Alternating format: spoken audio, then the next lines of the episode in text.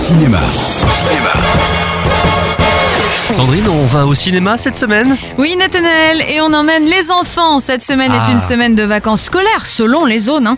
Alors je vous propose d'intéresser nos chères têtes blondes au chien préféré de la reine d'Angleterre. Euh, plaît-il? Mais moi ça m'intéresse pas Sandrine. Eh ben, tu vas changer d'avis, Nathanaël. La race de chien préférée de la reine d'Angleterre, c'est le corgi, qui veut dire chien nain en gallois, qui était traditionnellement euh, utilisé pour conduire et garder les troupeaux de vaches, d'oies et de ce que tu veux. Et ça va nous donner une intrigue passionnante, Eh oui, l'intrigue ne va pas se passer en rase campagne, mais au palais de Buckingham, chez la reine d'Angleterre elle-même, son Altesse Elisabeth II, d'où son royal corgi, Rex, s'est fait bannir pour être mis en prison.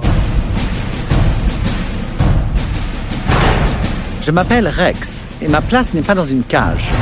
Je suis le corgi de la reine. Ah ouais? C'est le prince Philippe qui m'a offert à sa majesté. Bon, j'admets que je n'ai pas toujours été un enfant facile. J'ai toujours été le chien préféré de la reine.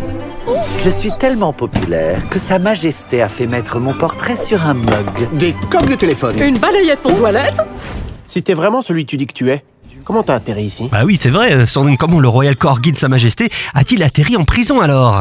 Écoutez, J'ai fait une très grosse bêtise. J'ai mordu le président. Et le président en question est l'actuel président américain, Sandrine. oui Nathanaël, et là, shocking, le royal corgi va donc être mis derrière les barreaux et c'est Charlie, un adversaire qui aurait tout manigancé pour devenir le chien préféré de la reine et va prendre la place de Rex. Et Sandrine, il m'a semblé reconnaître une voix marquante du cinéma français pour jouer Rex. Exact, c'est le savoureux, l'excellent Guillaume Gallienne, sociétaire de la comédie française, détenteur de deux Molières et quatre Césars tout de même, qui prête voix à Rex et forcément ça sonne délicieusement anglais, avec juste ce qu'il faut d'irrévérence. Et en parlant d'irrévérence, Sandrine, Royal Corgi écorne aussi l'image des politiques. Oui, Nathanaël, et ça ce sont les adultes donc qui le comprendront et l'apprécieront plus que les enfants.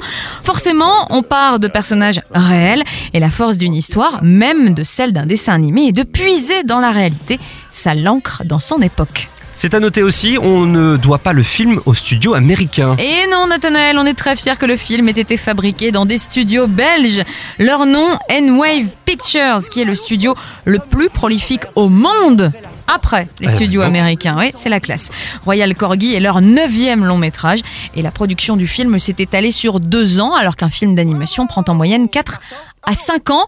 La force de ces studios, que tout soit centralisé et aussi, accessoirement, le budget Hmm. compté entre 17 et 20 millions d'euros pour un animé comme celui-ci, alors qu'aux États-Unis, ça dépasse régulièrement les 100 millions d'euros. Vive la Belgique Royal Corgi avec au générique les voix de Guillaume Gallienne et Franck Gastambide. Ça sort aujourd'hui au cinéma. Merci beaucoup Sandrine.